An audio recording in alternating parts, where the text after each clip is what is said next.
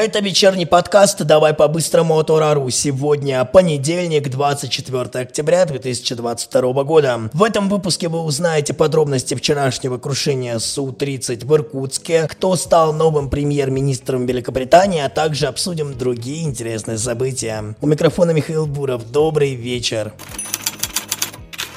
Борис Джонсон официально вышел из гонки за лидерство консерваторов. Экс-премьер Великобритании объявил, что не будет выдвигать свою кандидатуру на пост премьер-министра. Хоть и имел публичную поддержку 59 депутатов Тори, но теперь подтвердил, что не будет баллотироваться. Но, к счастью, были еще два кандидата – Пенни Мардонт и Риши Сунак. Первая свою кандидатуру быстро сняла, соответственно, Сунака назначили автоматически новым премьер-министром министром Великобритании. Ему 42 года, и он стал самым молодым премьером э, Великобритании за последние 200 лет. Также он первый премьер-министр индийского происхождения. Еще некоторые отмечают, что Сунак тесно связан с Россией и хотел бы улучшить отношения, но побоится рисковать. Такой прогноз сделал политолог Сергей Марков. Ну, будем надеяться, что он справится лучше трасс. Поживем увидим.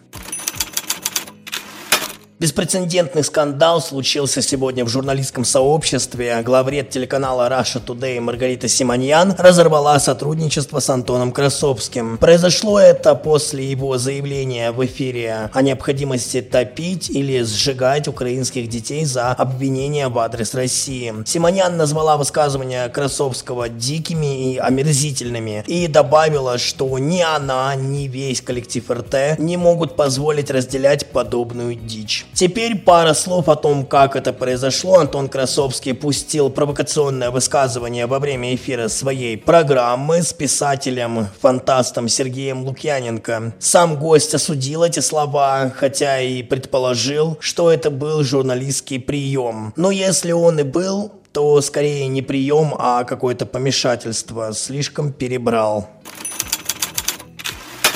Минобороны России сегодня заявила, что Киев планирует взорвать грязную бомбу и обвинить в этом нашу страну. Цель провокации обвинить Россию в том, что она применила оружие массового уничтожения, тем самым будет запущена мощная антироссийская кампания, нацеленная на подрыв доверия к Москве. Киев выставит Россию ядерным террористом, запугает э, местное население и увеличит поток беженцев в Европу. Сама концепция грязной бомбы, если кто-то не в курсе, абсолютно примитивна. Мы берем некое радиоактивное вещество и при помощи взрывного устройства разносим его мелкие частицы на максимально возможное расстояние. Ну, в принципе, и все. В результате значительная территория станет зоной радиационного заражения. Последствия теракта могут оказаться опаснее аварии на Чернобыльской АЭС. Сергей Лавров заявил, что Россия поднимет вопрос о грязной бомбе в ООН. Он подчеркнул, что данные о возможности применения бомбы Украиной были перепроверены, и это не пустое обвинение. Эта информация доведена до сведения властей США и других стран Запада министром обороны Сергеем Шойгу. Об этом сообщает Дмитрий Песков. А дальше уже их дело, верить или не верить.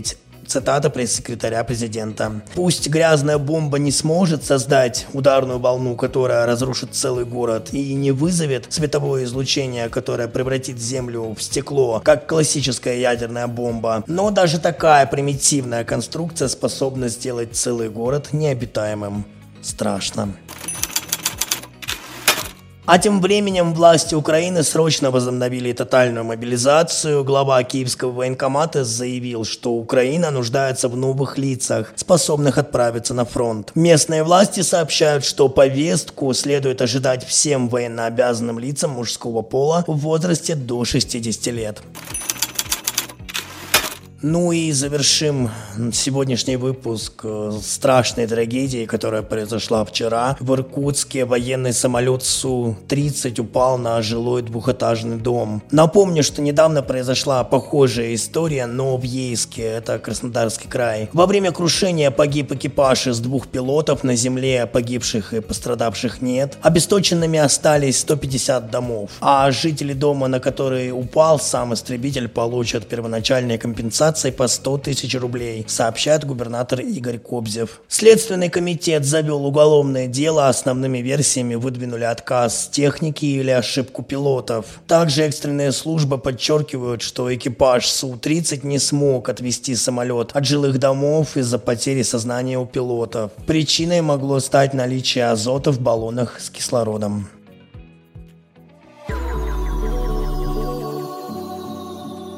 Что ж, это все самое важное, о чем мы хотели вам сегодня рассказать. Напомню, что еще больше новостей вы можете прочесть на нашем сайте ура.ньюз. Подписывайтесь на наши каналы в Телеграм и YouTube. Также подпишитесь на наше сообщество ВКонтакте. И спасибо, что слушаете наш подкаст на Яндекс Музыке. Ну а я прощаюсь с вами до завтра. Не забывайте, что здесь мы обсуждаем самые яркие события дня. Это был подкаст «Давай по-быстрому» и Михаил Буров.